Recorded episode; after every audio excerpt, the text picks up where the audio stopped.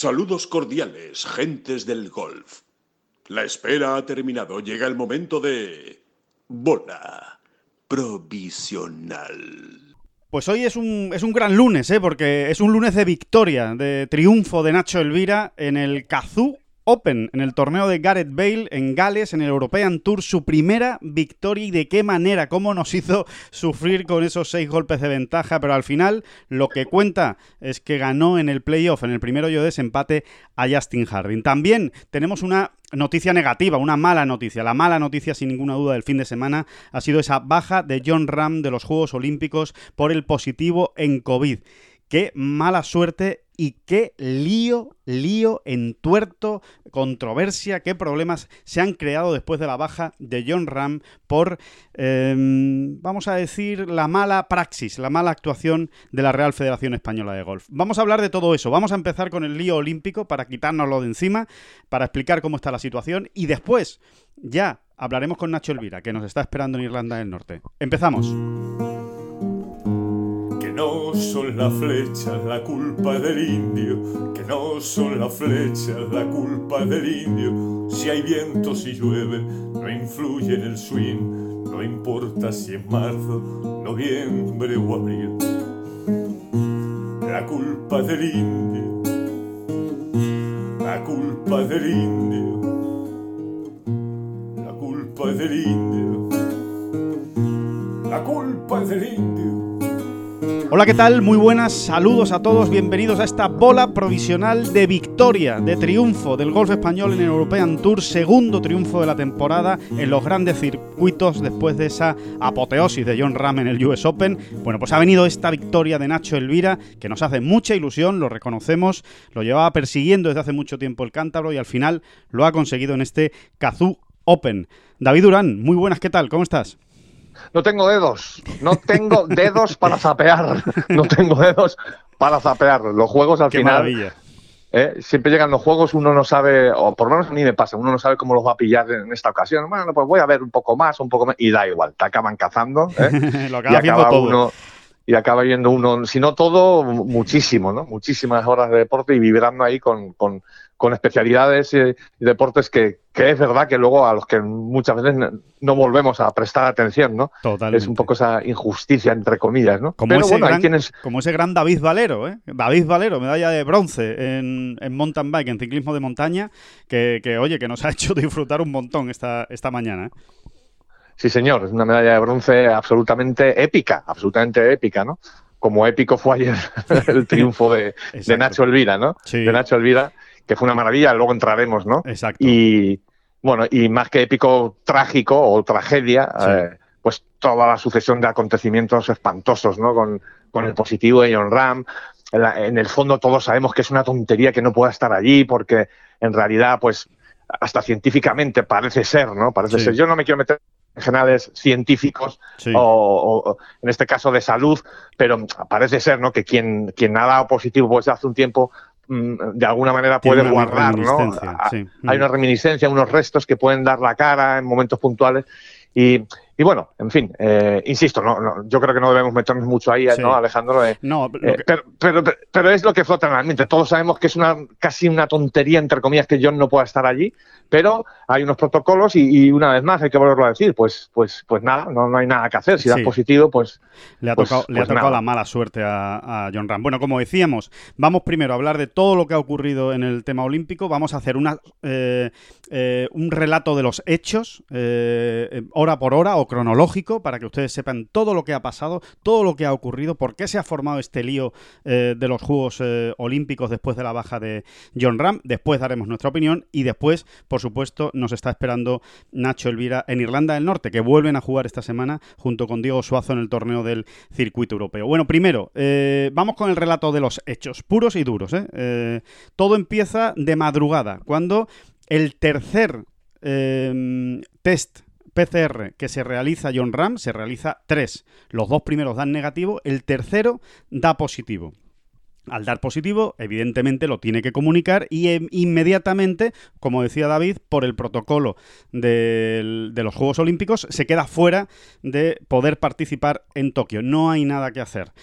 Mm, sin meternos en grandes berenjenales, pero bueno, les damos un dato. eh, el PGA Tour, el circuito americano, en su protocolo, eh, por ejemplo, después de que un jugador haya dado positivo en un torneo, durante los tres meses siguientes no se le hacen PCR en los torneos.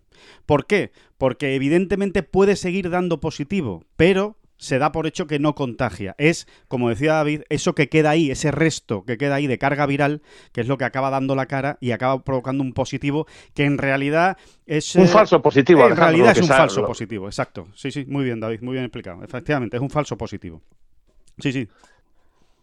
Sí, no, no, no, continúa, continúa. Ah, no, no, continúa bueno, con eso- el relato sí, que sí, es, muy importante. Sí, que, que, eh, entonces, eh, eh, claramente es un falso positivo, pero no hay nada que hacer. O sea, no, esto no se le puede dar la vuelta. Seguramente dentro de eh, tres semanas, se o dentro de tres semanas, perdón, dentro de tres días, se volverá a hacer tres pruebas si hiciera falta John Ram y a lo mejor en las tres dan negativo. Con lo cual, obviamente, es una faena muy grande porque se pierde uno de sus grandes objetivos de esta temporada, una de las cosas que más ilusión le hacía, que era disputar la medalla de oro. John Ram estaba realmente dolido, eh, siempre con, ese carácter que él tiene de buscar lo positivo y darle la vuelta a las cosas, pero está muy dolido como se pudo ver en el comunicado. Entonces, Do- do- dos circunstancias más, dos Sí. matices, Alejandro. sí, sí, Eh, tuvo que hacerse tres, tres PCRs porque venía del Reino Unido. Exacto. parece ser. exacto, sí, sí, Si no, si- en, en otras circunstancias, serían dos. eh, serían dos y probablemente, probablemente eh, hubiese podido ir a jugar. O sea, fíjate de, de- de qué cosas depende esto, es un poco absurdo todo. ¿no? sí, la, la pero bueno, carambola eh, es brutal, la carambola está en... Es así, es- porque además hay que entender cómo están en Japón con todo este tema del COVID. Ahí, vamos, es que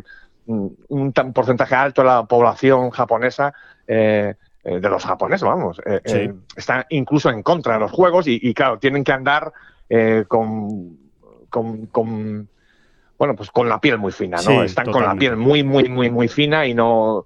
Y, y- no, no quieren permitirse ningún lujo, ¿no? Sí, ya Aunque sabemos- esto de lujo tiene poco, pero bueno, en fin, que esto es lo que hay. No le vamos a dar mucho más vueltas a un protocolo que estaba ahí y que ya está. Y que, le, y que le ha tocado. Le ha tocado, también le pasó a Bryson de Chambó, que también venía del Reino Unido. Horas antes también se confirmaba el positivo de Bryson de Chambó. Bueno, total, eh, da positivo eh, John Ram, eh, pues muy mala suerte, uno de los favoritos, ya decimos, ¿no? Una de las grandes opciones a medalla.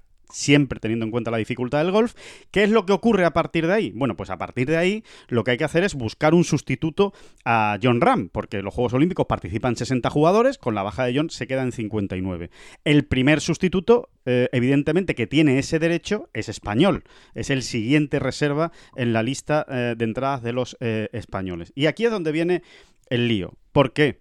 Porque la Federación Española, eh, directamente a las ocho y media de la mañana, emite un comunicado oficial diciendo que John Ram ha dado positivo, que no va a poder competir en los Juegos Olímpicos y que eh, España directamente eh, desecha la posibilidad de suplir a, a John Ram con un, con un jugador reserva porque dice que no hay tiempo material para eh, cumplir todos los protocolos sanitarios. eh, hay que buscar al jugador eh, suplente, que en este caso era Jorge Campillo, para que se hiciera tres PCRs. bueno, total, la federación directamente le dice al Comité Olímpico Español, oye, no vamos a cubrir la plaza de John Ram, que busquen a otro sustituto. Y la Federación Internacional de Golf, a través del Comité Olímpico Internacional, hace un comunicado diciendo España renuncia a la plaza de John Ram y a sustituirle, por lo cual, con lo cual el siguiente reserva será el que entre, que en este caso era un jugador de Hong Kong. Hack era el que iba a sustituir a eh, John Ram. A ver, estos son hechos concretos. ¿eh? Sí. Creo que no hace falta ni, ni, ni aclararlo. Esto es información. Son hechos concretos. Información. Información pura y dura. Comunicados oficiales. Exacto, ¿eh? Primero de la oficiales. federación. Eh, o sea, aquí nadie está haciendo que hablar. No, no, lo digo porque ya hay algunas corrientes por ahí. Que, no, es- en ningún momento España ni la Federación Española renunció a sustituir a John Ram. Mentira. Vale, sigamos. Correcto. Eh, siguiente dato, siguiente dato. ¿Qué es lo que ocurre? Bueno, pues que eh, evidentemente Jorge Campillo se entera de, de lo que ha ocurrido con John Ram. Él sabe que es el primer suplente para entrar en los Juegos Olímpicos y evidentemente se empieza a mover la situación de, oye, ¿y por qué no puedo sustituir yo a John Ram? O sea, ¿por qué no me da tiempo? Vamos a ver por lo menos si, si realmente es así, que no me da tiempo o hay alguna opción de salvar esta situación porque sería una pena perder esta plaza para España. Entonces, el empuje de Jorge Campillo, fundamentalmente el empuje de Jorge Campillo, la ilusión por estar en unos Juegos Olímpicos y por defender los colores de España, hacen que se mueva de nuevo la maquinaria. Se pone en contacto con la Federación Española y la Federación Española, de pronto, después de haber renunciado a la plaza, dice, Ojo, que a lo mejor podemos rescatar esta plaza y sustituir a John Ram con Jorge Campillo. Se dan cuenta, realmente llama mucho la atención que tenga que ser de esta manera y que no sean ellos mismos los que digan, oye, vamos a agotar todas las posibilidades antes de renunciar a la plaza. Bueno, pues es como ocurre, ocurre de esta manera. También tiene mucha importancia que se empiezan a publicar informaciones de España renuncia a la plaza, va a ir un jugador de Hong Kong, cómo no puede ir un español, por qué no hay tiempo para que esto se produzca, por qué no estaba preparado el suplente reserva en caso de que esto pudiera suceder, porque ya no es que John Ram dé positivo en COVID, es que John Ram se puede lesionar, se le puede doblar un dedo, o Adri Arnaus se puede hacer daño en un tobillo. Con, la odiosa comparación además de que, de que prácticamente a la vez es de Chambol, que ha dado también positivo, y, la maquinaria estadounidense funciona perfectamente engrasada. Enseguida, dice Patrick Reed, acabará de jugar el 3M Open y se irá corriendo para allá. ¿eh? Es una odiosa comparación que ahí está y que todos los medios tenían eh, tenían delante sus narices. Exacto. Y, entonces, em, seguimos, seguimos con los hechos seguimos con los hechos. La Federación Española empieza a mover la posibilidad de que Jorge Campillo pueda ir a los Juegos Olímpicos de Tokio. Entonces, hay que buscar tres PCR, o sea, tres lugares donde hacerse una PCR cada día. Tiene que hacerse una cada 24 horas. Una el domingo, una el lunes, otra el martes, volaría el martes y finalmente el miércoles. Em, seguimos con los hechos. ¿Cuál es el problema? El problema está en que en el ranking oficial olímpico publicado después del US Open, que es cuando concluye el proceso de clasificación para los Juegos Olímpicos, el primer reserva después de Adri Arnaus, en este caso eh, el quinto jugador español, digamos, en esa clasificación, en ese ranking olímpico, resulta que es Santiago Tarrío, el golfista gallego del Challenge Tour, ganador de dos torneos este año. Entonces, eh, claro, eh, cuando se conoce la baja de John Ram y acude uno al ranking olímpico, dice, a ver, eh, Jorge Campillo era el primer reserva, pero ¿cómo puede ser que sea el primer reserva Jorge Campillo si en la lista oficial del ranking olímpico el que aparece es Santiago Tarrío? Pues hay que hablar con Santiago Tarrío, que es lo que ocurre, ¿no? Con, Santiago Tarrío. Entonces, hablamos con Santiago Tarrío, que acaba de terminar ayer en el Italian Challenge, nos atiende, eh, acaba cuarto y nos dice, oye, pues sí, yo soy el primer reserva según ese ranking y yo voy a pelear hasta donde haga falta por intentar ocupar esa concretamente, Alejandro, hablas tú con Santiago Tarrío y Santi te dice, mira, antes de salir a jugar, hoy la última ronda aquí en Italia, eh, evidentemente él ve todo el lío, que, bueno, lo que ve es el, positivo de John Ram y que queda una plaza libre y que qué pasa ahí. Y él, antes de salir a jugar, ya le da indicaciones a su agente para que mueva el asunto, porque él entiende que esa plaza es suya. Claro. Y lo, y lo, entiende perfectamente bien entendido. Claro, porque, ahí está el ranking. Porque así está el ranking, efectivamente. Entonces, eh, mientras él está jugando en Italia, como bien apunta David, que es importante, su agente, Joaquín Tosil, ya está en contacto con la Federación Española diciendo, oye, señores, que nosotros queremos ir a los Juegos. ¿Qué pasa? ¿Por qué no podemos ir si somos el primer jugador reserva?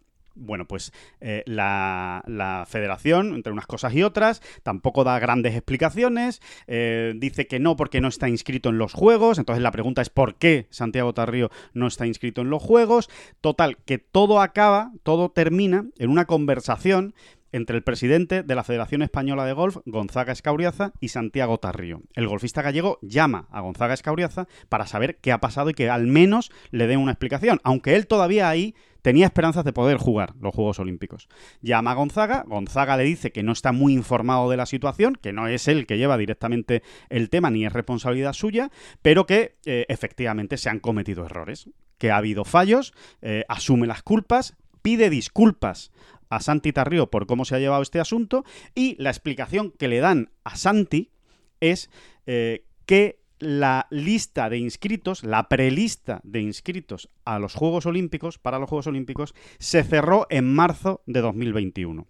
Y que como se cerraba en marzo de 2021, en ese momento Santiago Tarrio no estaba entre los cinco primeros eh, del eh, ranking español, del ranking olímpico, para defender o para representar a España en Tokio. ¿Cuál es el cabo suelto de toda esta historia? Pues el cabo suelto de toda esta historia es, primero, punto uno, ¿por qué la lista de inscritos de marzo no fue más amplia? Ese es el punto uno, teniendo en cuenta cómo está la situación. ese punto es, ha pasado un poco desapercibido y yo diría que es de los más importantes. Vamos a dar un ejemplo. Eh, en esa lista de preinscritos mm, es algo habitual en los Juegos Olímpicos, es una maquinaria brutal la de los Juegos, todo lo que mueve, y siempre ha ocurrido así, hasta los medios de comunicación, ¿no? Nos piden una confirmación de que hemos estado allí nueve meses antes o un año antes, ¿no? Es, una, auténtica burrada. Pero vamos a poner un ejemplo muy gráfico, Alejandro. Eh, eh, la, selección francesa de fútbol, eh, que ha ido a, a, competir en los Juegos Olímpicos de Tokio, preinscribió a 85 futbolistas. A 85 futbolistas. ¿Por qué? Bueno, pues porque se está haciendo con mucha antelación, porque no sabes qué lesiones vas a tener, porque no sabes si algún jugador va a renunciar y porque estamos en, y porque estamos en pandemia. Porque estamos en pandemia, que ya estamos viendo lo que ha pasado. Que es que no es, esto no es que te pille ¡ay, qué sorpresa! No, no, que es que Sergio Busquets estuvo a, esto de perderse una Eurocopa mm, porque se contagió mm, minutos antes, entre comillas, de, empezar la Eurocopa, ¿no? Es que está ocurriendo todos los fines de semana. Es que Sergio García se ha perdido un máster por el COVID. Es que John Ram eh, perdió el, Memorial eh, el sábado por COVID. Es que es, que es es que es continuo, es, que es una marea. Total, totalmente. Entonces, es ridículo además porque no te costaba nada. En vez de inscribir a, preinscribir a 5, preinscribes a 20, a los 20 mejores jugadores en ese momento. Claro, entonces, punto uno, falta de previsión absoluta. Falta de previsión absoluta. De no saber realmente en la situación en la que estamos de pandemia. Eso es, una, es un error grave de la Federación Española de Golf. Pero ahora vamos con el siguiente, el siguiente punto, que es la explicación que le dan a Santi es que esa lista de, de preinscritos de marzo ya es definitiva. Y aquí está el cabo suelto.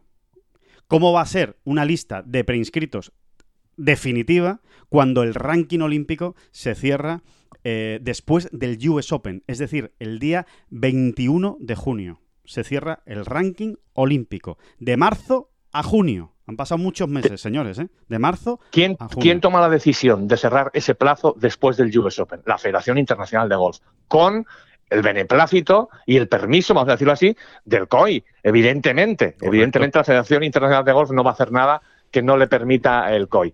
Eh, bueno, continúa, Alejandro, sí. porque ahí hay un plazo de 15 días que es vital. Em, web oficial del golf en los Juegos Olímpicos, la web oficial de la Federación Internacional de Golf, donde lo explican todo, explican el proceso de clasificación, explican cómo están los rankings, explican el formato de juego. Si quieres saber algo de los Juegos Olímpicos y de la competición de golf masculina y femenina, tiene que estar ahí, en la Federación Internacional de Golf. Bueno, pues en esa web oficial viene claramente, claramente detallado, que no, que no, no genera ningún tipo de duda, en negrita, por si hubiera alguna duda, que después de que se cierre el plazo de inscripciones el 5 de julio de 2021, o sea, el cierre del plazo de inscripciones es el 5 de julio, la Federación Internacional de Golf hará un comunicado oficial con la participación tanto en competición masculina como en femenina el 6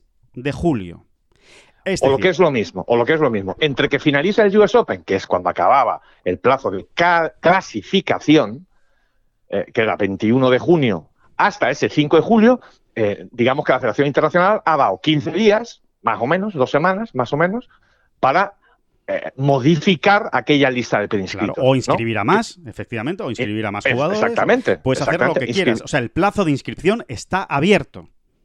Hasta el 5 de julio. Ese es el, ese es el otro gran, bueno, que no es un matiz, es un grave problema, evidentemente. Claro. Entonces, ¿qué es lo que ocurre? Pues lo que ocurre, todo esto que le estamos contando, es que al final, realmente, si la federación hubiera actuado de manera correcta y como tendría que haber actuado conforme a las reglas y a la normativa de la Federación Internacional de Golf, evidentemente Santiago Tarrio es el que tendría que haber ido a Tokio para sustituir a John Ram. porque era el quinto en el momento en el que se cierra el plazo de inscripción, el plazo, perdón, del ranking olímpico. Él era el quinto. Lo que ocurre es que por dejadez, por eh, inacción, por incompetencia, por, por, por negligencia, por, por negligencia, por lo que sea. por lo que ustedes quieran, la federación no lo hizo. No inscribió a más jugadores y no dio de alta a Santita Río. ¿Qué ocurre? Que ahora Santita Río quiere ir a los Juegos y ya no. Ya no, porque el plazo de inscripción se cerró el 6 de julio. Entonces ya no puede ir Santiago Tarrío. ¿Qué ocurre? Pues que el único que podía ir, el único que podía ir, que está en medio de toda este berenjenal y que se lo come y se lo bebe sin tener absolutamente nada que ver en el lío formado por la Federación Española de Golf, es Jorge Campillo, porque él sí estaba inscrito desde marzo. Con lo cual, al final. Y que, no, y que no olvidemos, él es el que se mueve, él es el que se mueve ayer, ¿eh? no hace 40 meses, no, ayer él es el que se mueve para, oye, vamos a movernos, que a lo mejor puedo ir yo, ¿no? O sea, que, es iniciativa suya, ¿no? Y iniciativa efectivamente, Suya.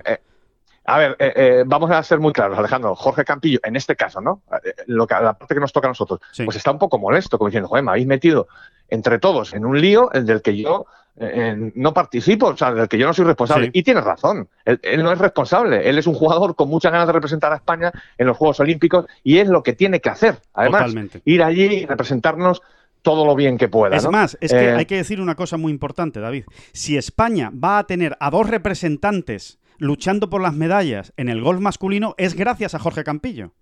Porque si Jorge. Campillo no se hubiera movido, España solo tendría a Adrián Naus.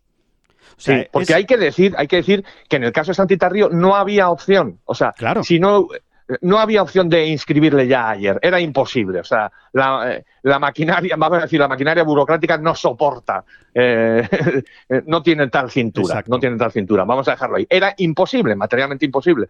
Se ha cometido una injusticia absoluta con Santita Río, pero Jorge Campillo no tiene nada que ver en este asunto. No tiene ninguna culpa. además- Entonces, todo, todo aquel que, que esté pensando que Campillo está jugando con una plaza que no le corresponde, está equivocado. Claro que le corresponde. Aquí el error es de la Federación Española de Golf. El error grave de la Federación Española de Golf, en este caso con Santiago Tarrío. Porque eh, Campillo lo único que hace es decir, oye, yo estoy aquí y me ofrezco. Si queréis voy yo. Que, que- que- que yo encantado de defender a España, de pelear por las medallas. Y efectivamente, el único que podía ir es Jorge Campillo. Entonces, eh, mm, como decía David, él se siente un poco molesto porque está como en el ojo del huracán y que da la sensación de que él está cogiendo algo que no le pertenece. Y no es así.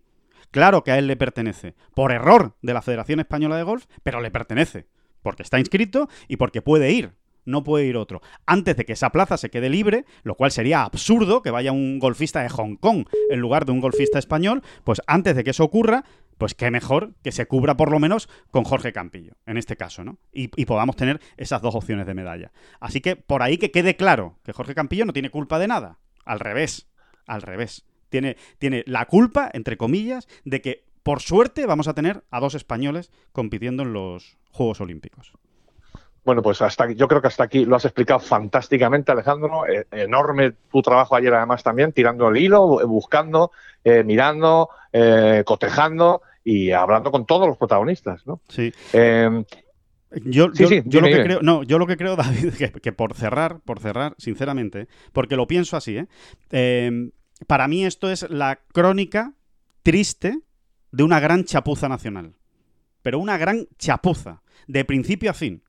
Primero, con las inscripciones, me parece que es una chapuza tremenda que hayan dejado, que solo inscribieran a 5 en marzo, teniendo la que tenemos encima, que no supieran reaccionar cuando Rafa Cabrera Bello y Sergio García renuncian a jugar los juegos, que ya se quedan solo tres en la lista de inscritos, porque Sergio García y Rafa Cabrera Bello, justo después del US Open, dicen que no van a jugar los juegos por su calendario.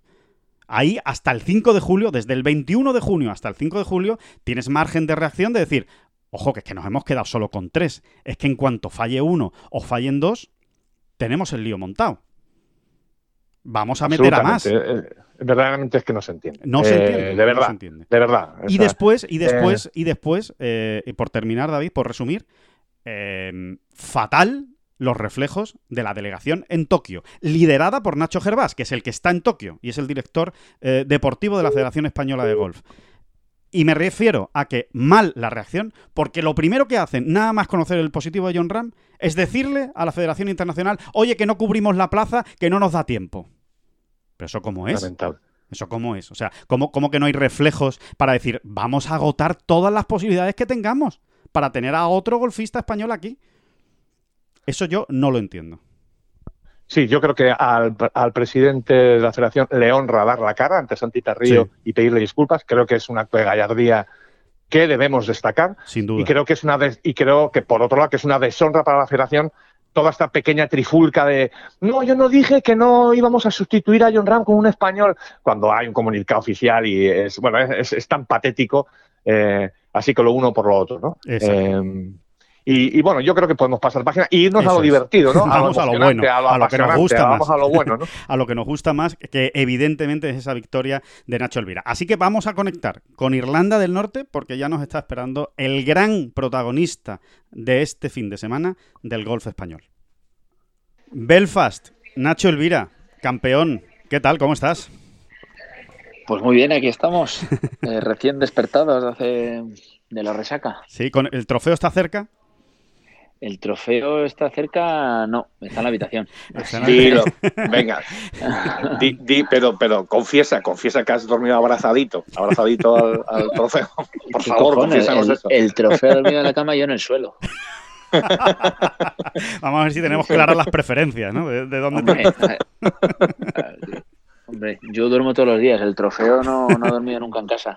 Oye, por cierto, por cierto, que esto ya es un poco lotería, que ganar un torneo del circuito europeo ya es la bomba, ¿eh? Pero ya es lotería que te toque un trofeo bonito o feo. Este es de los bonitos, ¿eh? Sí, sí, sí, la verdad que yo siempre he dicho que me, encantaría ganar uno bonito. no voy a engañarte a mí. Tipo el de, el de Abu Dhabi me parece precioso, ¿no? Pero este sí es verdad que es bonito, que es una torre con jugador de golf encima y un dragón debajo, es bien bonito, sí. Sí, sí, sí, es muy de, muy de, muy de Gales. Que, mm, sí. Bueno, nos Además en un campo como Celtic Manos, vamos. Exacto, exacto, ¿no? Campo de Ryder Cup, ¿eh? Sí, sí. Eh, Nacho, eh, es verdad que todo que, lo que ha pasado es una vorágine de cosas, ¿eh? pero, pero bueno, ¿cómo, no sé, cómo, cómo, cómo te has levantado esta mañana? ¿Cómo, cómo encajas ahora todo? Eh, no sé si te ha dado tiempo mucho a pensar, imagino que no, pero bueno, algo sí, ¿no? ¿Qué, te corre por el cuerpo con esa sensación de ser, al fin, ¿no? Campeón de un torneo del circuito europeo. Bueno, es, verdad que como, como, sensación, no sé, quizá un poco de de tranquilidad, ¿no? El hecho de decir, oye, pues mira, después de. Yo no tenía ni idea de cuántos llevaba y me lo dijeron al terminar 195 torneos. Y no sabía ni que había jugado tantos torneos en el Tour. eh, pero bueno, un, poco de, alivio, ¿no? alegría. Sí, alivio tampoco porque no era algo que, me obsesionase, ¿eh? pero, pero, ya te digo, sino satisfacción y el hecho de, decir, coño, es verdad que ha costado, pero bueno, no he dejado nunca de, practicar, de intentarlo y, de, y, sobre todo los últimos meses de, tener la paciencia para, para esperar el momento. Nacho, a mí hay una cosa que me vuelve un poco loco, ¿no? Y yo creo que nos la vas a poder explicar muy bien. Realmente tu año 2021 estaba siendo muy duro para ti, o sea, muchos cortes fallados. Empezaste fenomenal, además estuvimos allí contigo en Abu Dhabi, eh, parecía que ibas en una nube, eh, jugando muy bien al golf, estabas muy tranquilo, eh, parecía que habías encontrado el camino y después todo se empieza a torcer, empiezas a fallar cortes y sin embargo, ahora en este impasse que ha habido de la semana del British Open, ¿qué ha pasado ahí? Cambias y te pones a jugar al golf que parecía que estabas jugando otro campo los tres primeros días realmente en Celtic Manor. Sí, eso me dijeron mucho. Digo, ¿qué campo estás jugando? Digo, pues si te digo la verdad, tampoco tengo una sensación de estar haciendo nada muy diferente a lo que he estado haciendo meses, o sea, semanas anteriores. O sea, es algo que yo me lo ha preguntado mucha gente, es verdad. Oye, ¿qué cambia? Es que en realidad no ha cambiado nada. Eh, el, parece mentira o es un cliché, ¿no? Pero el golf, es que es golf. Yo he estado es verdad que los resultados no, no, no, no, me han estado acompañando. Justo después de, Qatar he estado con una lesión de, escápula bastante. Bueno, sí, también es verdad. Eso también Bastante incómoda, ¿no? He estado, y, sigo con ella, ¿eh? es una lesión que, va a estar conmigo un tiempo. Sí que es verdad que no me imposibilita eh, para hacer mi swing de golf, pero bueno, me imposibilita en ciertas, en ciertas posiciones. Y, y, bueno, pues es algo que en un principio era muy, muy molesto y ahora, pues poco a poco la estoy recuperando, ¿no?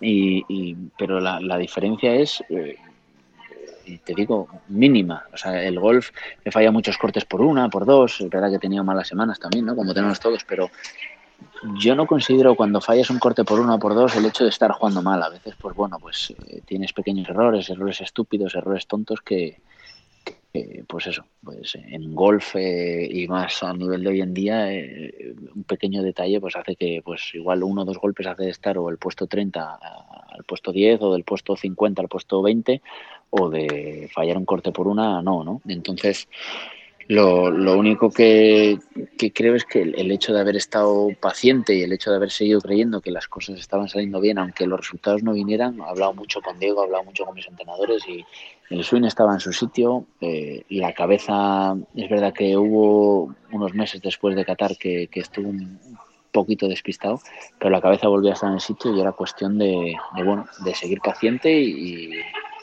y esperar el momento. Eh, ¿Intuías algo, Nacho? ¿Intuías algo? Es quizá, visto lo que me acabas de, lo que acabas de comentar, quizá la pregunta es estúpida, pero ¿intuías algo los días previos al torneo de, no sé, hay veces que uno llega y dice, estos greens no sé por qué están para mí, ¿no? Porque has pateado muy bien, has pateado con una dulzura, diría, incluso eh, espectacular, ¿no? Eh, no sé, ¿hubo ahí alguna intuición el miércoles, el martes? Que va, que va, para nada, de verdad. ¿eh? Y te digo que, y te lo vuelvo a decir en serio, llevaba, aunque no hubiera salido, llevaba tres, cuatro semanas pateando, pateando muy bien, pero no metía pads. ¿eh? Y yo solo decía, digo, digo, joder, macho, estoy tirando unos pads, estoy tirándolos bien, empiezo a tirarlos con buena fuerza, porque he tenido muchos problemas de, de fuerza, ¿no? Muy fuerte, muy flojo, muy fuerte, muy flojo, y así es imposible patear. Al final, pues hacía eh, tripateos a, montones. Y, y, y, bueno, yo sentía ya la semana pasada, en la semana, la última semana que jugué en Escocia, pateé estupendamente. Fallé el corte al final por dos, una cosa así, pero pateé de locos, no metí ni uno. Y, y, yo, y con Diego lo hablo mucho, porque compartimos muchas veces habitación, ¿no? Y le digo, Diego, digo, yo te digo verdad, siento que estoy, estoy jugando bien al golf, estoy pateando bien. Es raro que, que no acabe de hacer resultado, pero, pero estoy jugando bien. Y, y, bueno, volviendo a lo que me has preguntado de los greens y tal, eh, si hay algo que a mí me cuesta, hay bastante, es patear en greens de poa, ¿no? Bueno, a mí y a, mucha gente, ¿no? Sí y sobre todo porque, bueno, como, como sabes, la poa pues va creciendo a lo largo del día y se vuelve un poquito más saltarín el green y demás, y es difícil controlar la fuerza. Y, bueno, no me apasionan los greens de poa y, y si te digo algo, al principio de la semana digo, uff, a ver esta semana tal, es verdad que está patando mejor, pero en greens de poa a ver cómo reacciona. Y bueno, intenté, intenté hacer lo mismo que está haciendo las últimas semanas con el pat y, ha funcionado de forma maravillosa. Es la semana, la mejor semana Pat que recuerdo mucho tiempo y se ha juntado, pues bueno, con, con cómo le estaba pegando a la bola. Le estaba pegando bastante bien, bastante sólido y esta semana, pues bueno, ha pegado incluso un poquito mejor de lo que le estaba pegando y se ha juntado todo.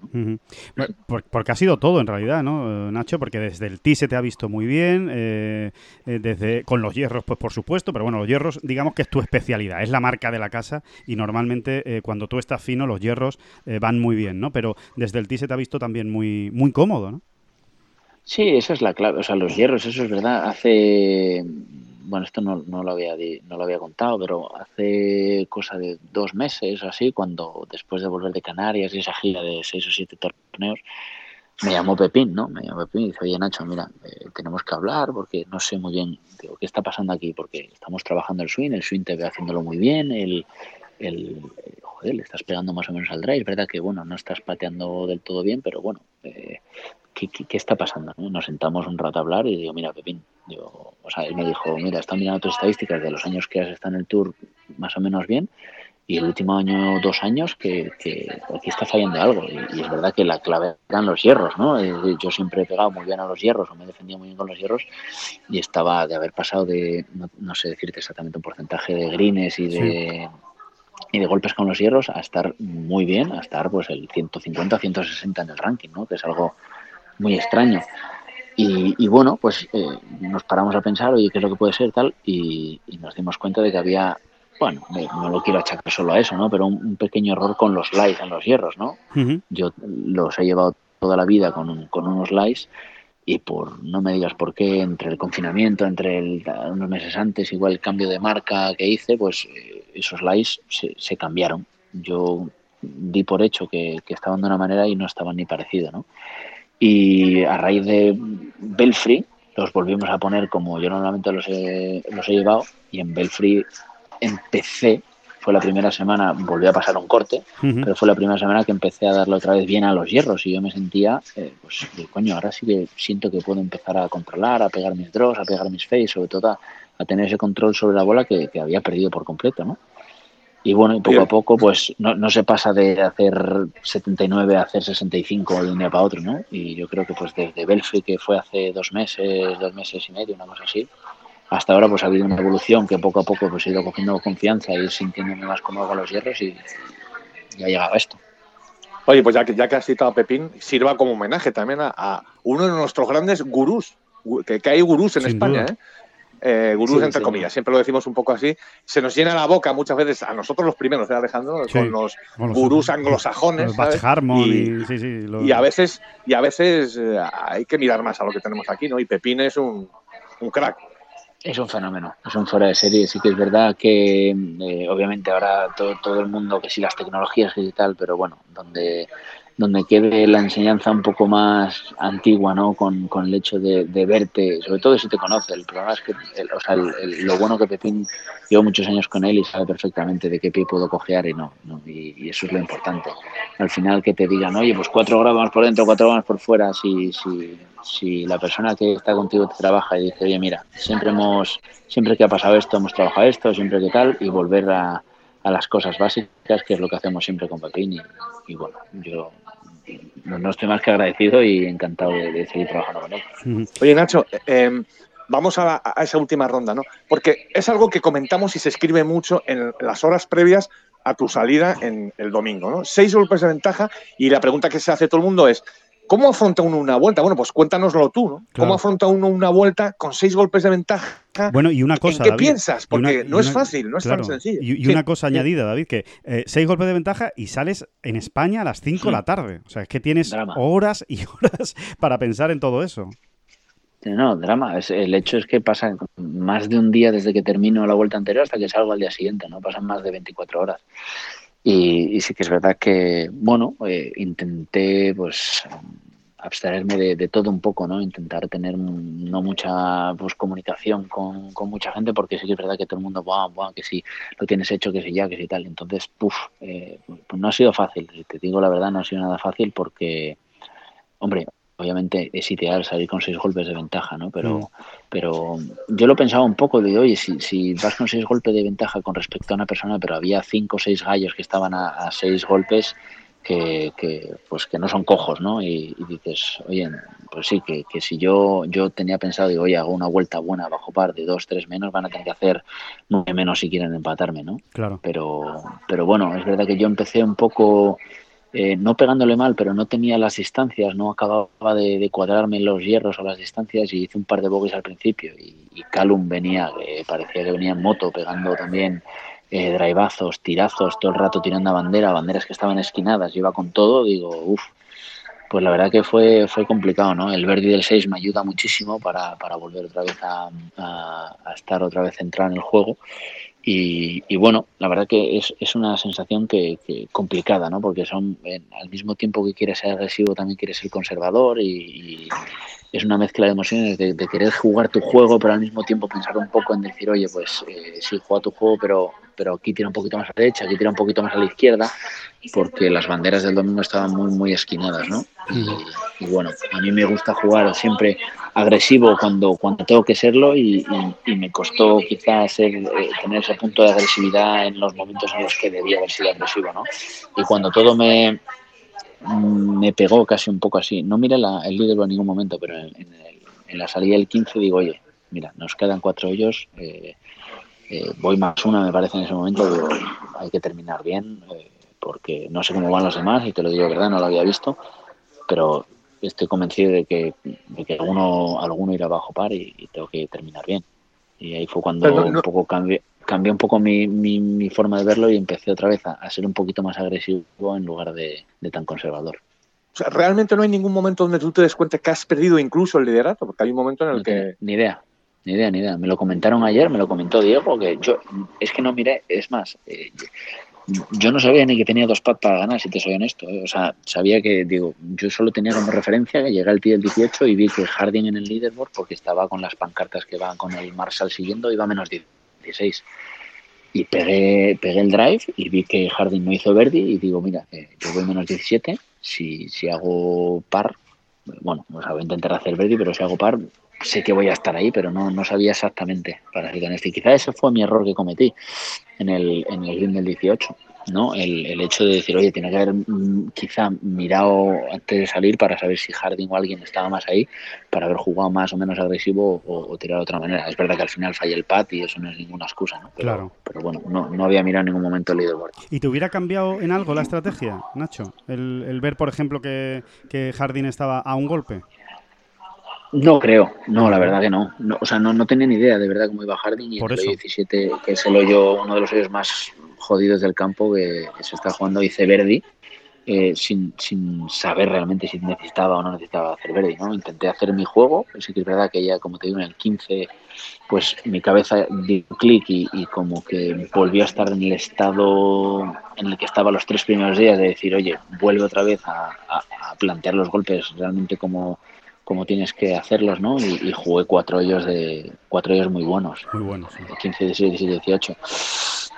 Quizá pues mi error haber llevado seis golpes de ventaja tal es una, una situación, es verdad que he salido líder, pero con seis golpes de ventaja es, es difícil manejar por- porque estás un poco entre dudas entre voy a por ello, no voy a por Claro. ello, es decir, tiro, me arriesgo un poco, no me arriesgo. eh, y bueno, intenté hacer jugar de la forma más inteligente posible, siempre un poquito, ah, pues eh, quizá con la zona más, más benévola de los greens, intentar usar más el pad que había funcionado muy bien durante los tres últimos días, que pues ayer estuvo un pelín apagado, pero vamos, eh, al fin y al cabo no me puedo reprochar nada, quizá pues algún golpe que podía haber sido un pelín más agresivo, pero bueno, al final es experiencia que ganó para si estoy en otra situación parecida. Nacho, eh, eh, honestamente, cuando fallas ese pad corto en el hoyo 72, eh, ¿se te llega a pasar por la cabeza el pensamiento ese de me va a volver a pasar? O sea, No. voy a salir otra vez al desempate y me va a volver a pasar. No, de ningún momento. Es más, estaba muchísimo más tranquilo en el playoff, y esto creo que lo he comentado, estaba mucho más tranquilo en el playoff que en el, en el hoyo 72, pero mil veces más. Eh, no, me, no, no sé por qué, eh, eh, no, no lo sé. Es verdad que yo, yo soy una persona que, que no me pongo nervioso nunca, o sea, de verdad. Y sí que es verdad que en, en- en el primer pad que tenía en el hoyo 18 en regulación, lo estaba pasando regular, o sea, porque era un pad, en la, en la tele no sé si se aprecia, pero era extremadamente rápido. Hmm. Eh, lo intenté, te digo, dejar justo, justo, sea, intenté meterlo obviamente, pero, pero si no que llegase justa Claro. y no paraba de rodar, no paraba de rodar, no paraba de rodar y se quedó a tres pies y medio que digo, uff, tres pies y medio a las 8 de la tarde en Greens de Poa, después de haber pasado 300 personas por ahí, pues pues bueno, la verdad que pensé quizá en lo que no tenía que pensado y en lugar de centrarme que en lo que en lo que me tengo que centrar, que es en hacer un buen pad y, y es lo que le, se lo comenté a Diego después de pegar el drive en el playoff. Digo, Diego, mira, no sé qué me ha pasado, la verdad que yo no me pongo tenso nunca, es más, a mí estas situaciones me gustan más que me disgustan, ¿no? Y, y me dijo, mira, ¿por qué no, por qué no piensas en, en, en, como lo hizo Kaimer en la Raider, ¿no? Y tú piensas que es un pad de un metro, dos metros, tres metros, lo que sea, que has tirado 150.000 en tu vida, 150 millones de pads de metros en tu vida, y ya está. Y en ese momento cambió un poco el... Digo, "Hostia, ti- si tienes toda la razón, digo, ¿qué coño hago yo preocupándome por esto si yo he hecho esto mil millones de veces? Claro. ¿no? Y, y es verdad que el pat en el playoff lo tiré, lo tiré perfecto, otra vez caía muchísimo, no sé si se aprecia en la televisión o no, pero era un pad de, pues eso, dos metros que tenía que tirarlo casi dos hoyos por la derecha y, y bueno, la dejé justo corta, pero tiré un pad espectacular. Sí, eh, la verdad es que se ve muy bien tocado ese pad. ¿Tienes la sensación, Nacho, de que, de alguna manera, eh, entiéndeme lo que te voy a decir, eh, de que el golf te ha devuelto algo que te debía? Ya sé que no, que eh, puridad, pues na- nadie te debe nada, uno gana o pierde y punto. Pero, hombre, visto lo que ocurrió en Marruecos, ¿no? Que estás para Eagle, tú ahí en el hoyo de desempate y un tío empieza a meter unos puros, una cosa horrorosa, porque aquello fue horroroso. Eh, eh, aquello Eh, fue una película visto- de terror. visto- visto lo que ocurrió en Malasia, que eh, no sé si nos acordamos, eh, tú te acuerdas mejor que nadie, Nacho, eh, aquel hoyo de desempate donde Scout se va por la derecha, le rebota en un árbol, va hacia el sitio donde te quiere la bola, luego pega el segundo tiro, pega en una hoja una palmera de tal manera que la bola no se acaba lo mal que iba a acabar. Bueno, bueno, yo estaba diciendo, pero a este muchacho, ¿qué le pasa cada vez que juega un desempate? De hecho, yo ayer estaba verdaderamente asustado, que lo sepas, ¿eh? digo, porque van, van a empezar a pasar rebotes y cosas. Y, y afortunadamente no. Bueno, ¿Sientes que te, perdona el rollo, pero sientes que, que de alguna manera se te ha devuelto algo? Bueno, gracias a Dios en, en, Celtic Manor no hay ni un puto árbol. Así que bueno.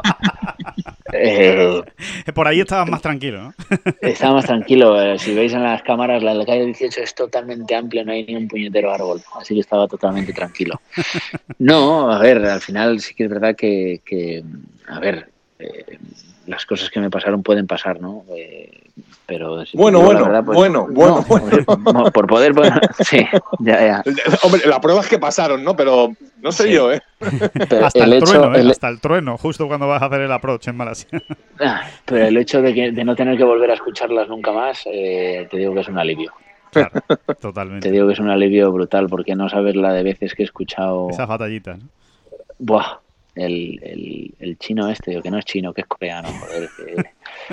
Pero bueno, la verdad que la verdad que sí, o sea, eh, lo que te hizo Juan allí es que no es, lo que pasó lo que pasó en Marruecos es me, dolió mil veces más que lo de lo de Malasia, porque en Marruecos eh, jugué un hoyo de playoff absolutamente de libro, ¿no? Pero pero bueno, eh, podemos decir gracias a Dios que eso ya es historia y que no quedará más que como una anécdota dentro de, de muchos años. Oye, Nacho, nosotros siempre hemos defendido, en este podcast, por ejemplo, y en otras muchas crónicas y textos que hemos escrito, siempre hemos defendido que cuando ganase Nacho Elvira, eh, ojito. Eh, y lo hemos defendido con fundamento, ¿eh? o sea, explicando por qué. Porque creemos, lo acabas de decir tú también, que eres un jugador que cuando estás ahí no te tiembla demasiado el pulso, que tienes ese, ese puntito, ese gen de, de, de ganador, de killer, realmente, y sin embargo no ganabas. ¿Nos vas a dar la razón o no? Realmente es muy complicado volver a ganar, etcétera, etcétera, pero mm, nos das la razón con lo de ojito ahora que Nacho se ha empoderado, se ha empoderado ahora que está tan de moda el, verbo, verbo este. Eh, ojalá, a ver, eh, sí que es verdad que, eh, el, hecho de ganar o conseguir una victoria te quita ese, ese pequeño peso encima que quieras que no, siempre hay, aunque no lo pienses, ¿no? Yo nunca, es verdad que nunca juego con la, con la obsesión de ganar, siempre juego siempre para ganar, pero no con esa obsesión de decir, y tal.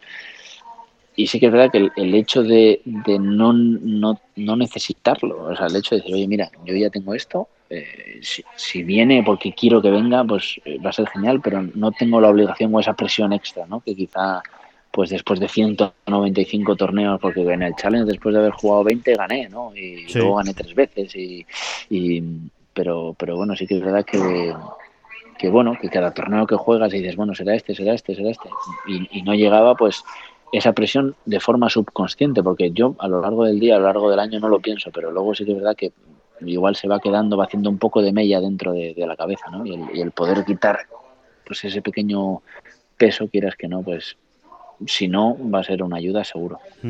Nacho, ¿qué, planes tienes eh, ahora? ¿Cambia en algo tu calendario? ¿Vas a hacer algo diferente o, en principio qué es lo que tienes previsto jugar de aquí en adelante? Bueno, tenía pensado jugar estas cuatro semanas. Eh, obviamente estoy aquí en Irlanda, voy a jugar esta 100%. Creo que, que jugaré Escocia, porque aparte esta semana esta semana aquí en Irlanda en el campo me, me parece buenísimo, me encanta. He jugado varias veces y me parece un campazo. Eh, Fairmont he escuchado que es un campo muy bueno y luego la que sí tenía pensado jugar, pero que creo que al final no voy a jugar para descansar dos semanas antes de Crans va a ser la de London Club. Iba a descansar, iba a descansar Praga 100%, porque luego venían tres torneos muy buenos y que me gustan mucho, que son eh, pues eh, Suiza, eh, el Open de Italia y Wentworth. Y quería tener una semana antes y creo que pues voy a tener dos antes de, eso. Nacho, para, para, Sí, perdón, Alejandro. No, no, para, 2020, para 2021 ya no te va a dar tiempo, ¿no? Pero yo creo que sí tienes una espina ahí clavada, ¿no? Que es el de, eh, eh, de empezar a aparecer en las grandes citas del calendario mundial, que son los grandes y los campeonatos del mundo, ¿no?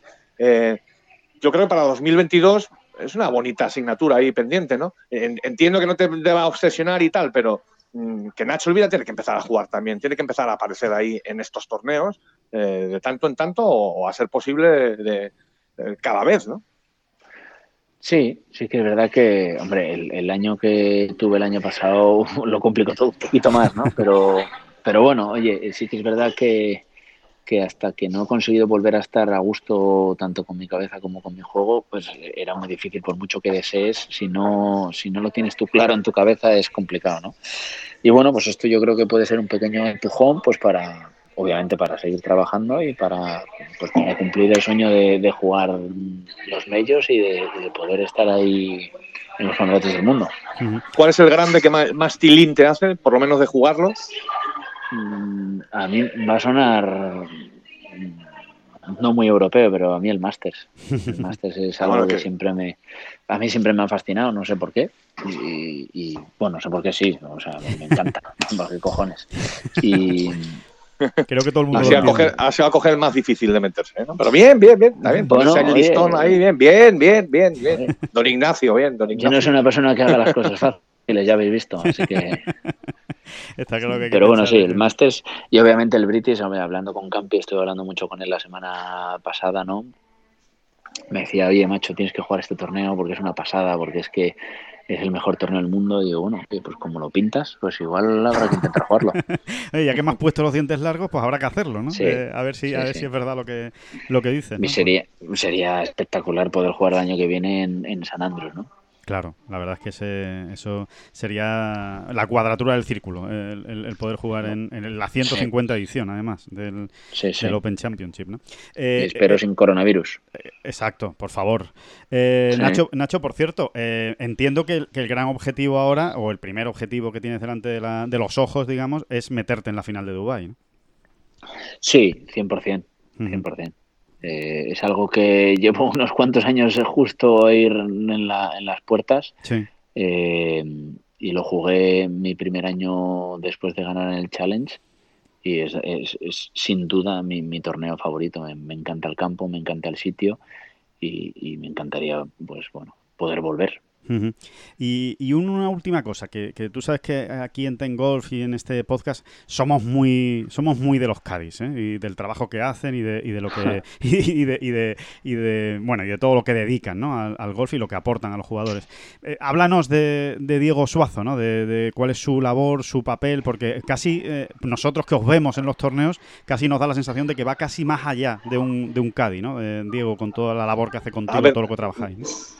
Nacho, nosotros entre bromas y veras decimos, a ver, Diego en concreto es, es Cádiz, por supuesto, y en primer lugar, pero también es un poco es un poco madre, un poco padre, un poco, un, poco fisioterapeuta, un poco nutricionista, conmigo, hay que serlo, conmigo hay que serlo, porque el despiste que yo llevo es, peculiar. la empanada, ¿no? La empanada. La empanada, la empanada gallega, sí. Eh, no, Diego, Diego es espectacular. O sea, yo ayer lo pensaba y digo, es que yo creo que eh, hubiese sido imposible hacerlo con otra persona. O sea, mm, eh, es verdad que hace un año y un año y medio durísimo y ha estado ahí en todo momento, en ningún momento ha habido ni, una mala cara, ni un mal gesto, es más, cada día levantaba con las mismas ganas de, de, oye, vamos otra vez, vamos a darle la vuelta, vamos a dar la vuelta, vamos a dar la vuelta. Y al final pues un Cádiz no está ahí solo para, para, llevarte los palos y para darte números, ¿no? Y, aparte es un amigo mío de toda la vida, es un apoyo pues moral incondicional y, ha sido él prácticamente el que, el que le ha dado la vuelta, el que ha dicho, oye Nacho, mira, estás jugando bien, vamos a seguir, sé que estás fallando cortes, pero vamos a seguir jugando y yo creo que no tienes que parar porque, porque estás jugando bien y, y le vamos a dar la vuelta, vamos a dar la vuelta, vamos a dar la vuelta. Y, ya te digo, da igual todos los números que me diga. Y se lo hemos dado, sí, sí. da igual los números, es verdad que a nivel profesional, o sea, yo creo que no, no existe un Cádiz mejor. Eh, o sea, tiene, hace unos estudios del, campo absolutamente espectaculares. Incluso cuando la tiro detrás de un banque que no sé qué, tranquilo que está en calle. ¿Pero qué dices? Y nada, llegamos ahí, está en calle.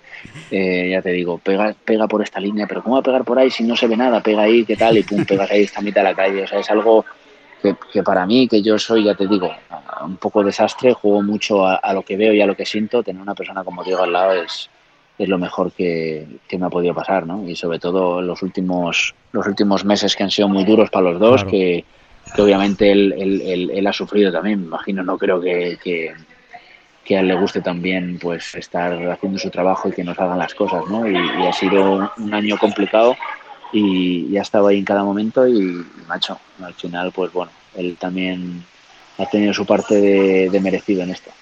Oye, para acabar, Nacho, muy, muy, muy, muy emocionante tu dedicatoria a Celia Barkin. Eh, no sé, sabéis, realmente nos emocionaste, igual que nos emocionó John, ¿no? cuando ganó el US Open se lo dedicó a, nuestro compañero, al periodista eh, José Manuel Cortizas, Corti, eh, que había fallecido también por el COVID. Eh, muy emocionante realmente y, muy bonito, que te acordaras en ese momento. realmente nos dejaste, bueno, eso, emocionados. Sí, a ver, yo llevaba mucho tiempo pensándolo, ¿no? Así que es verdad que cuando pasó esto, recuerdo que estábamos en Portugal hace unos años y, bueno, yo siempre he tenido muy buena relación con, la familia, con Marcos y con Miriam y, ella es de la edad de mi hermano y hemos pasado muchos momentos juntos, ¿no? Y, me acuerdo cuando salí en Malasia, digo, lo, pensé, digo, joder, digo, me encantaría poder, ¿sabes? Si, si gano, pues dedicárselo a Celia, ¿no? Porque, bueno, parecía un, gesto bonito y, y bueno, que ya pues, eh, pues era una persona espectacular, ¿no? Que, le encantaba el golf y, le, y, jugaba muy bien. Y bueno, pues no sé, ayer, ya te digo, en ese momento me, salió y, bueno, pues eso. Que sepan, pues eso, tanto Marcos como Miriam, que nos acordamos mucho de ella y que, y bueno, y que esta primera victoria, pues me encantaría dedicársela a ella. Que además dices que eh, ayer dijiste que te acordaste de ella en, los segundos nueve hoyos, ¿no? sí, sí, sí. Sí, mucho, lo iba pensando mucho porque digo, joder, no sé, en estos momentos que son momentos, no sé, complicados, ¿no? Y, que todo lo complicado sea pues poder jugar al golf y, debatir si ganaron un torneo y hay cosas tan importantes que, bueno, pues no sé, me acordé mucho de ella, la verdad. Oye, una, una última, Nacho, ya te dejamos tranquilo. Eh, ¿Tú eras más de Michael Jordan o de Magic Johnson? Yo de Michael Jordan. De Michael Jordan. Bueno, vale, vale, bueno, no, vale, no está mal. No, es que tu victoria es, eres el eh, español número 32 que... Bueno, que, Michael Johnson también me gusta, ¿eh? no tienes problema, ¿no? No tienes problema. no tengo ningún problema, no tengo sí, sí, Español número 32 que gana en el circuito europeo. Así que ahí queda eso, ahí queda ese ese dato y ese, pues y ese número. hay, que, hay que ir a por la River, ¿no? Que era el 33, ¿no? Exactamente. No sé si la River era el 33, creo que sí, ¿no? Sí, sí, sí, Pues nada, ya sabes. Ahora, ahora tienes que hacerte de la River. bueno, vamos el primero igual por, por Carvajal o Marcelo, ¿sabes? Eh, exacto. Y luego ya, ya llegaremos Carvajal, Marcelo, Sergio Ramos. Carvajal, Marcelo, Sergio Ramos, eso es. Y luego si llegamos eso a, la River, pues bueno, sería algo extraordinario. Muy bien, pues nada, Nacho, que nada, ha sido un placer, eh, como siempre, y muchísimas gracias eh, por tan poquitas horas después de haber ganado en el Kazu Open eh, pues eh, haber estado con nosotros. Oye, ¿a Gareth Bale lo viste en toda la semana, por cierto? No, no le vi, no le ah, vi. Vale, vale, no, estuvo por allí, ¿no? Bueno, pues... Si eh, no, le hubiese suplicado que volviera al Madrid, pero bueno. pero bueno, ahí tienes su trofeo, ya cuando te lo encuentres se lo podrás decir. Oye, que tu trofeo lo tengo yo, así que... Aunque con el swing que hace el cabrón espero no verlo en un campo de golf, porque igual me machaca. sí, sí, dicen que juega muy, muy bien. Joder. Juega, juega muy bien, sí, sí, sí, sí, totalmente. Pues nada, Nacho, que, mucha suerte en Irlanda del Norte este, esta semana y en Escocia, que, muchas gracias por atendernos, que enhorabuena, que felicidades y que ha sido una alegría enorme para todos esta victoria tuya en Gales. Nada, muchas gracias. Mil gracias a vosotros por siempre estar ahí, que siempre estáis al pie del cañón como unos campeones. un abrazo y muchas gracias, Nacho. Muchas un abrazo, Nacho. Un abrazo grande.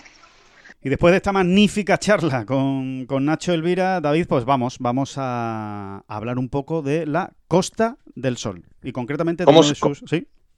¿Cómo se nos alargan, eh? ¿Cómo se nos alargan los podcasts cuando hay un ganador? Pero yo creo que es lo suyo, ¿no? vamos, vamos, vamos, vamos a la Costa del Sol. Vamos rápido, a, ah. la Costa del Sol para hablar de uno a zambullirnos en la Costa del Sol. uno de sus campos eh, referencia.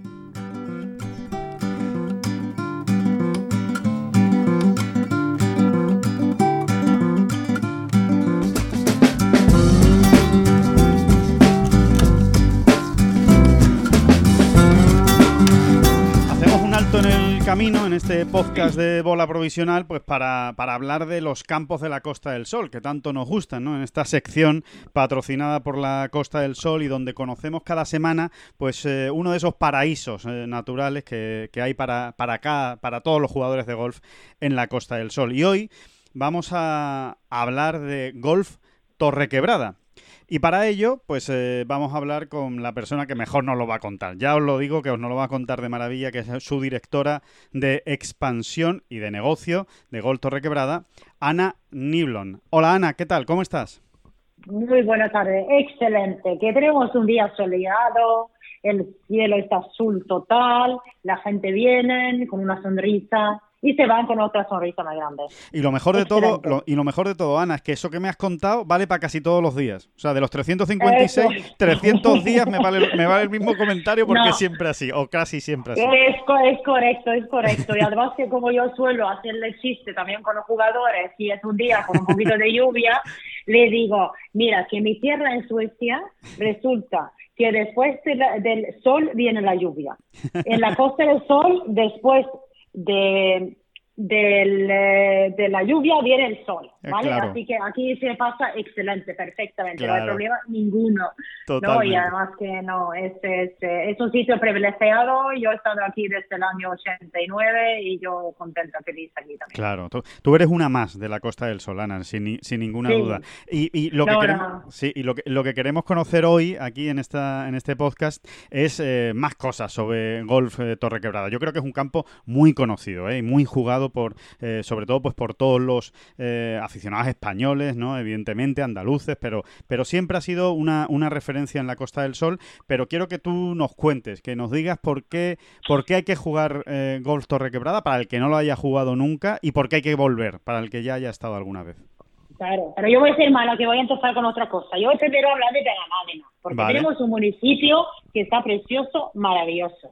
Es decir, que cuando uno viene para venir para las vacaciones, que es lo que es en esta fecha, o solamente para jugar al golf, no solamente es el golf territorial. Aquí se puede encontrar mucho más. Claro. Primero, que tenemos el aeropuerto a 15 minutos de nuestro campo. Tenemos eh, Málaga Capital a 20 incluso, con las carreteras tan buenas que tenemos hoy en día. Sí.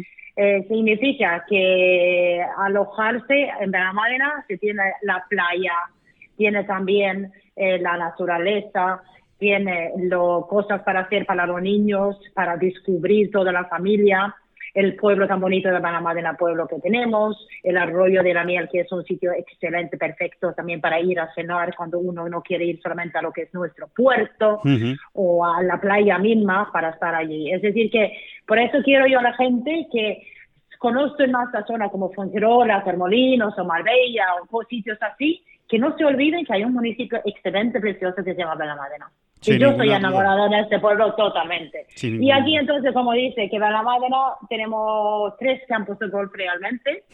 Tenemos eh, el más chiquitito, es el de Benalmádena Golf con nuevo hoyos pares 3. Sí.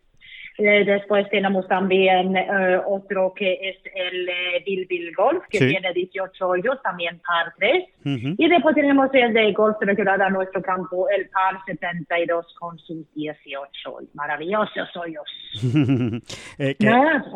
no, tienes toda la razón, Ana, porque nos estamos dirigiendo a gente que no solo va a ir a jugar al golf. O sea, por supuesto, el golf es una, una parte fundamental de, de su actividad o de, o de su descanso, de su vacación o de su eh, su, su, momento de, turismo, pero que también sepan que hay miles de cosas que se pueden hacer alrededor del golf. O sea, me parece muy bien la, precisión que has hecho con Benalmádena.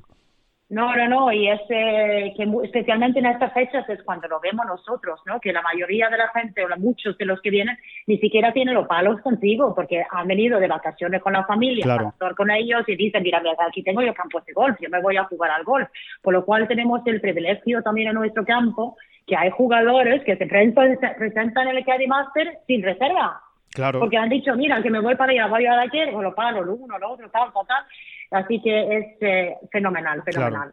y el campo, claro, y el, claro, el campo, el campo que, que voy a decir, que es un diseño magnífico, que, que tiene unos greens de gran tamaño, con grandes caídas. Entonces yo creo que es una de las cosas que la gente conoce mucho. Hablé con un jugador que, inglés que jugó el eh, Open de España cuando se celebró aquí en el 79. Él dijo esto, que esto era lo que se quedaba más con la boca abierta cuando vino a Golf Quebrada, porque tenía la costumbre de los greens llanos, llanos, llanos y no había nada. Y después lo movidas de los greens de Torre Quebrada y dijo que se asustaron todos. un reto muy divertido, un reto muy divertido para los jugadores, sí. Eso, ya, ya es un poquito más distinto hoy en día, pero en cualquier caso, después lo que también, cuando uno viene aquí a jugar a este campo y está allí fuera, es que dice, para que un campo de golf en el centro de un sitio con mucha construcción alrededor, que, que eso es, que va a estar que uno se sienta la casa encima, pero no es así.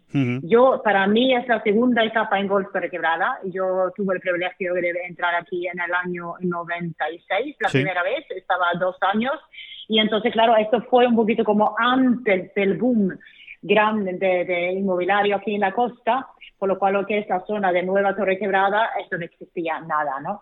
Eh, y yo también pensé primero cuando llegué de vuelta en el año 2016, justo 20 años detrás de. Qué bueno, qué historia. claro, dije, mira, que esto que, que, que me siento encerrada, pero que con tanta cantidad de árboles, de palmeras, pinos, olivos que tenemos, incluso corchos que tenemos aquí, que, que, uno se olvida, está en un oasis, ¿no? Que, y digo yo, incluso cuando llegas al hoyo 9, es como estar en una jungla en Tailandia, ¿no? Con todas las palmeras que hay y todo, ¿no? Y lo, y eso se acuerda a la gente, además de que un momento miras al mar, en otro momento miras a la montaña, con los árboles, con los patitos, con los gansos, con todo, ¿no? que hay alrededor, que muy bien que hay muchos sitios que tienen esta cosa, pero que lo que además es el campo nuestro es que por cada sitio donde vas en el campo te encuentras algo nuevo. Claro. Es que ningún hoyo es igual, ninguna vista es igual. Es decir, que estás descubriendo un montón de cosas, entonces ya está el disfrute máximo. Claro. Eh, la, muchos de nuestros sí están en alto, eh, por lo cual ya puedes también coger un truco para jugar, que bueno, también es cierto que tenemos varios hoyos que están un poquito más escondidos para el primero que viene, pero por eso siempre solemos recomendar la primera visita, coge tu buggy. Claro. En el buggy con el GPS que tiene ya te da las indicaciones, donde kilómetros, por dónde tiene que ir. Dónde puedes meterlo, dónde no, claro. Eso, por eso, eso sí es fenomenal. Después, la mayoría de nuestras clientes también es cierta que coge el buggy cuando viene a visitarnos, pero que hay los que conocen el campo bien van andando, incluso yo, ¿no? Yo prefiero irlo andando para poder disfrutarlo, mucho más, tranquilamente. Yo también soy más de andar que de, que de buggy. Sí. ¿no? Y después, claro, que maravilloso, maravilloso. Y por eso, y comentaste antes que hay gente que que conocen el campo. Yo sé que hay muchos campos que no lo conocen y lo que nos gusta ahora mismo en estas mismas fechas están llegando mucha la nueva. Claro. Y esto también es muy positivo y muchos de ellos han incluso invertido aquí en la costa ahora. La mayoría realmente ahora en esta fecha ahora mismo son los eh, escandinavos que están aquí.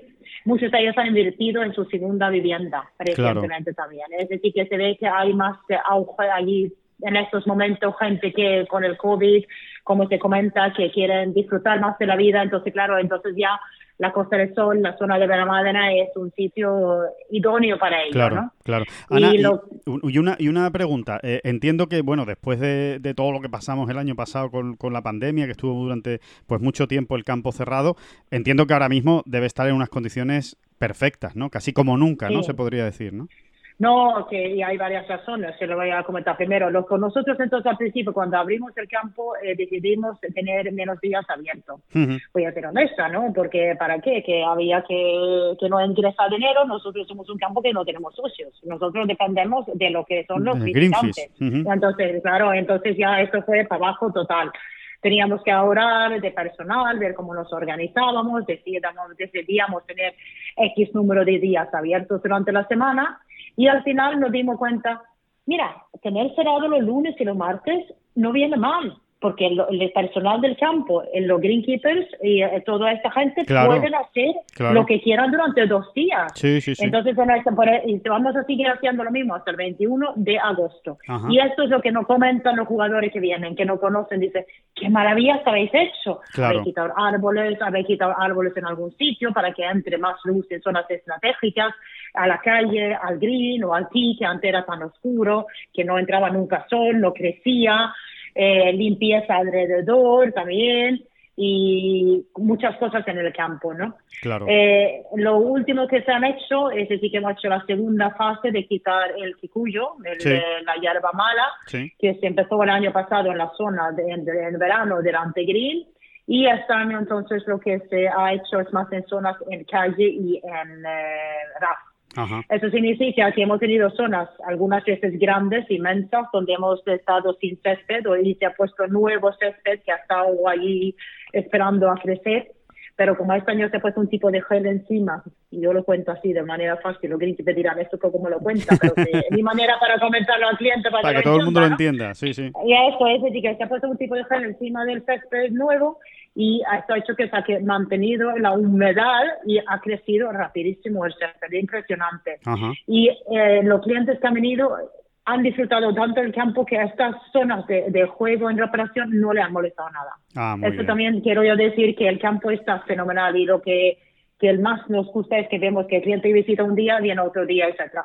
Es decir, que cuando llegamos el mes de septiembre, el campo estar de maravilla, y vamos a estar ahí esperando, esperemos que lleguen todos estos turistas de todos claro que, pues, los que han estado esperando, ¿no? Con ganas todos estos meses, ¿no? Claro, para volver a jugar. Pues eh, ahí queda esta propuesta, ¿eh? Gol Torre Quebrada, no vean lo bien que suena, vamos, estamos deseando ya ir allí a, jugar, a ir a jugar. Es que, de verdad, de Pepe Gancedo ha hecho un diseño maravilloso, que en una zona donde tenemos mucha vegetación y un clima inmejorable, y eh, los que yo sé que los que más cuando escuchan Golf de Quebrada muchas veces los ojos se ponen de contentos de buenos recuerdos.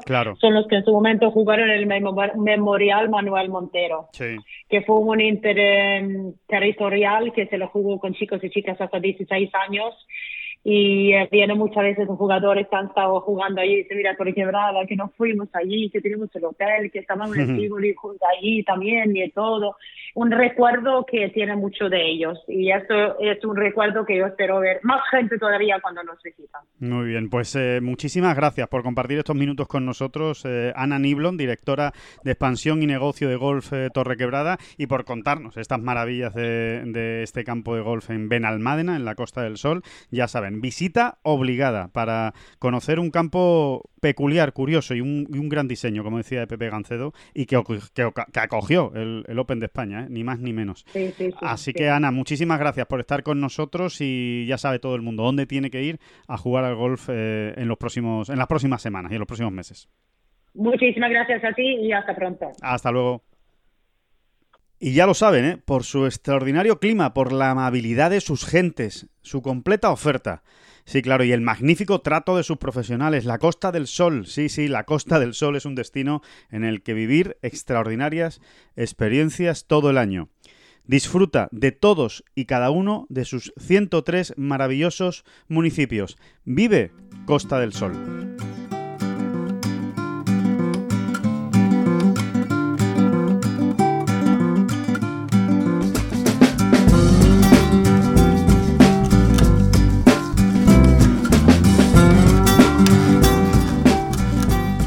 Vamos terminando ya, David, esta bola provisional, esta agradabilísima bola provisional con la victoria de, Nacho y con esa entrevista con, Nacho y después, bueno, pues con todo lo que hemos contado del, tema olímpico, recordando lo demás que ha pasado en el fin de semana, oye, que ha habido bastante, ¿no? Por ejemplo, ese Evian Championship en el que ganaba finalmente Minji Lee, primer mayor que conquista la jugadora australiana, la magnífica jugadora australiana, se veía venir, era una cosa que antes o después tenía que ocurrir y ocurrió precisamente de la forma más extraña, ¿no? O, inesperada, ¿no? Con una remontada de siete golpes, igualando la mayor remontada de la historia en un mayor femenino. Le ganó a Jeongeun Lee Six, a la golfista eh, coreana. Eh, victoria de Minji Lee, las españolas no pasaron el corte y en el otro mayor de esta semana tuvimos a puntito, ¿eh? A puntito de rozar de nuevo esa jarra de clarete por parte de Miguel Ángel Jiménez. Otra gran semana, qué espectáculo el jugador malagueño. Qué barbaridad.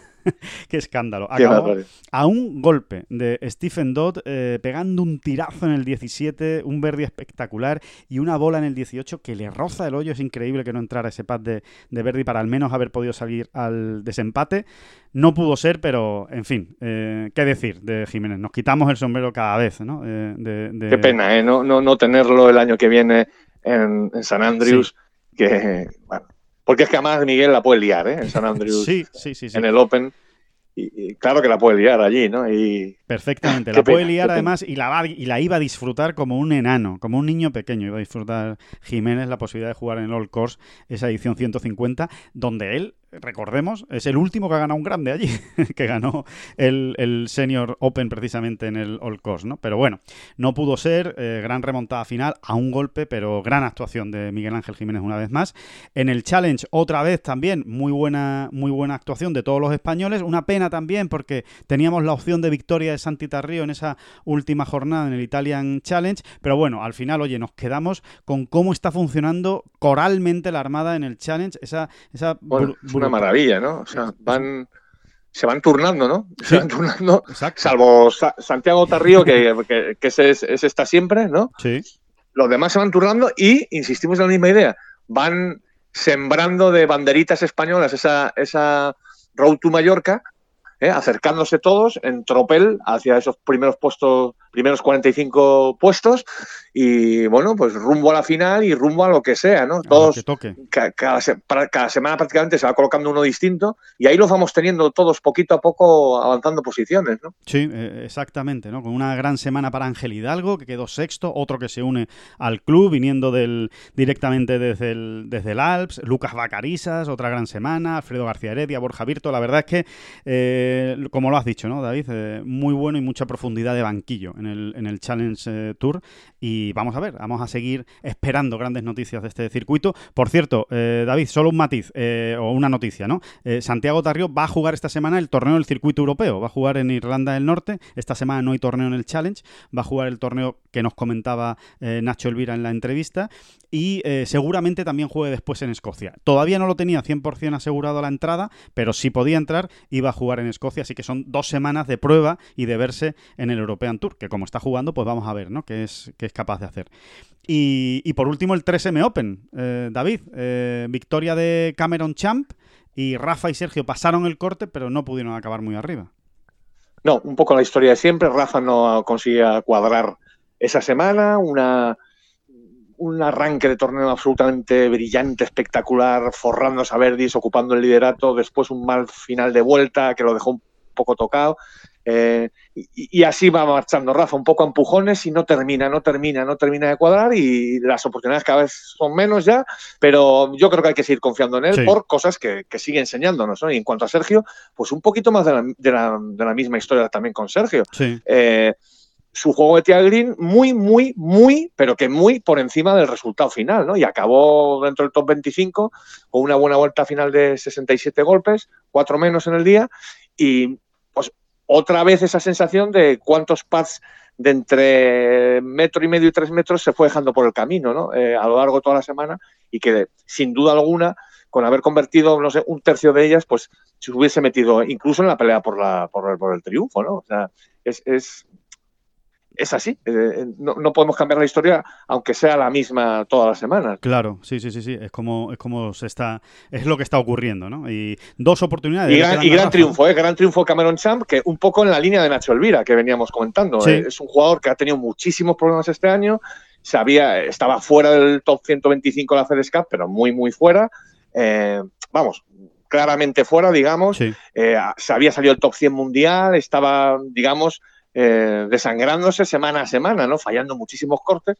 Y bueno, pues esto es el golf, ¿no? Eh, fíjate, ha ocurrido mm, a ambos lados del Atlántico esta semana, ¿no? Nacho Elvira, que ya nos ha contado él, esto es un misterio, él tampoco es que haya cambiado grandes cosas, hasta que ha cuadrado todo y con Cameron Champ pues ha pasado un poco más de lo mismo. Exactamente. Eh, por cierto, que es la tercera victoria de Cameron Champ, ¿eh? que, en el PGA Tour. En el PGA Tour, o sea, que es un jugador con con gen ganador, sin ninguna duda, cuando se pone... Sí, sí, sí, sí, y que tiene 26 años, ¿eh? que ya llevamos unos soñitos hablando, o sea, oyendo hablar de él, porque es un mega pegador, bueno, pues a la altura de Chambó. Ayer pegó algunos que daba miedito verlo, ¿no? daba vértigo, sí, sí, sí, sí totalmente. bueno, ayer, ayer en, el hoyo 16, par 4 corto del TPC de Twin Cities, eh, la llevó al green de, perdón, al bunker de green con un hierro. No sé qué hierro sería, el hierro 2, supongo. Impresionante. Así, tranquilamente. La, pegada que tiene el muchacho, Cameron Champ. Eh, así que nada, eh, bueno, esto es eh, lo que ha dado de sí toda la, todo el fin de semana, que ya ven que, ha dado para mucho, para muchísimo, con la victoria de Nacho y con, y con todo el tema de los Juegos Olímpicos, los torneos. Así que nada, que ya estamos en Semana Olímpica. Así que el jueves volveremos en esta bola provisional, en este podcast, y hablaremos de todo lo que nos espera en el a ver si lo digo bien, Kasumigaseki Country Club, el campo de Tokio donde se van a jugar esos eh, Juegos Olímpicos. Esta semana es el torneo masculino, ¿eh? empieza el jueves y acaba el domingo y ahí estarán Adri Arnaus y Jorge Campillo para luchar por las medallas. Así que eh, muchísimas gracias a todos por acompañarnos en esta bola provisional y nos volvemos a escuchar el jueves. Muchísimas gracias, David Durán, y a seguir disfrutando los Juegos Olímpicos. Por supuesto, y las gracias a usted. No son las flechas la culpa del indio, que no son las flechas la culpa del indio. Si hay viento, si llueve, no influye en el swing, no importa si es marzo, noviembre o abril. La culpa del indio, la culpa del indio, la culpa del indio, la culpa del indio. Música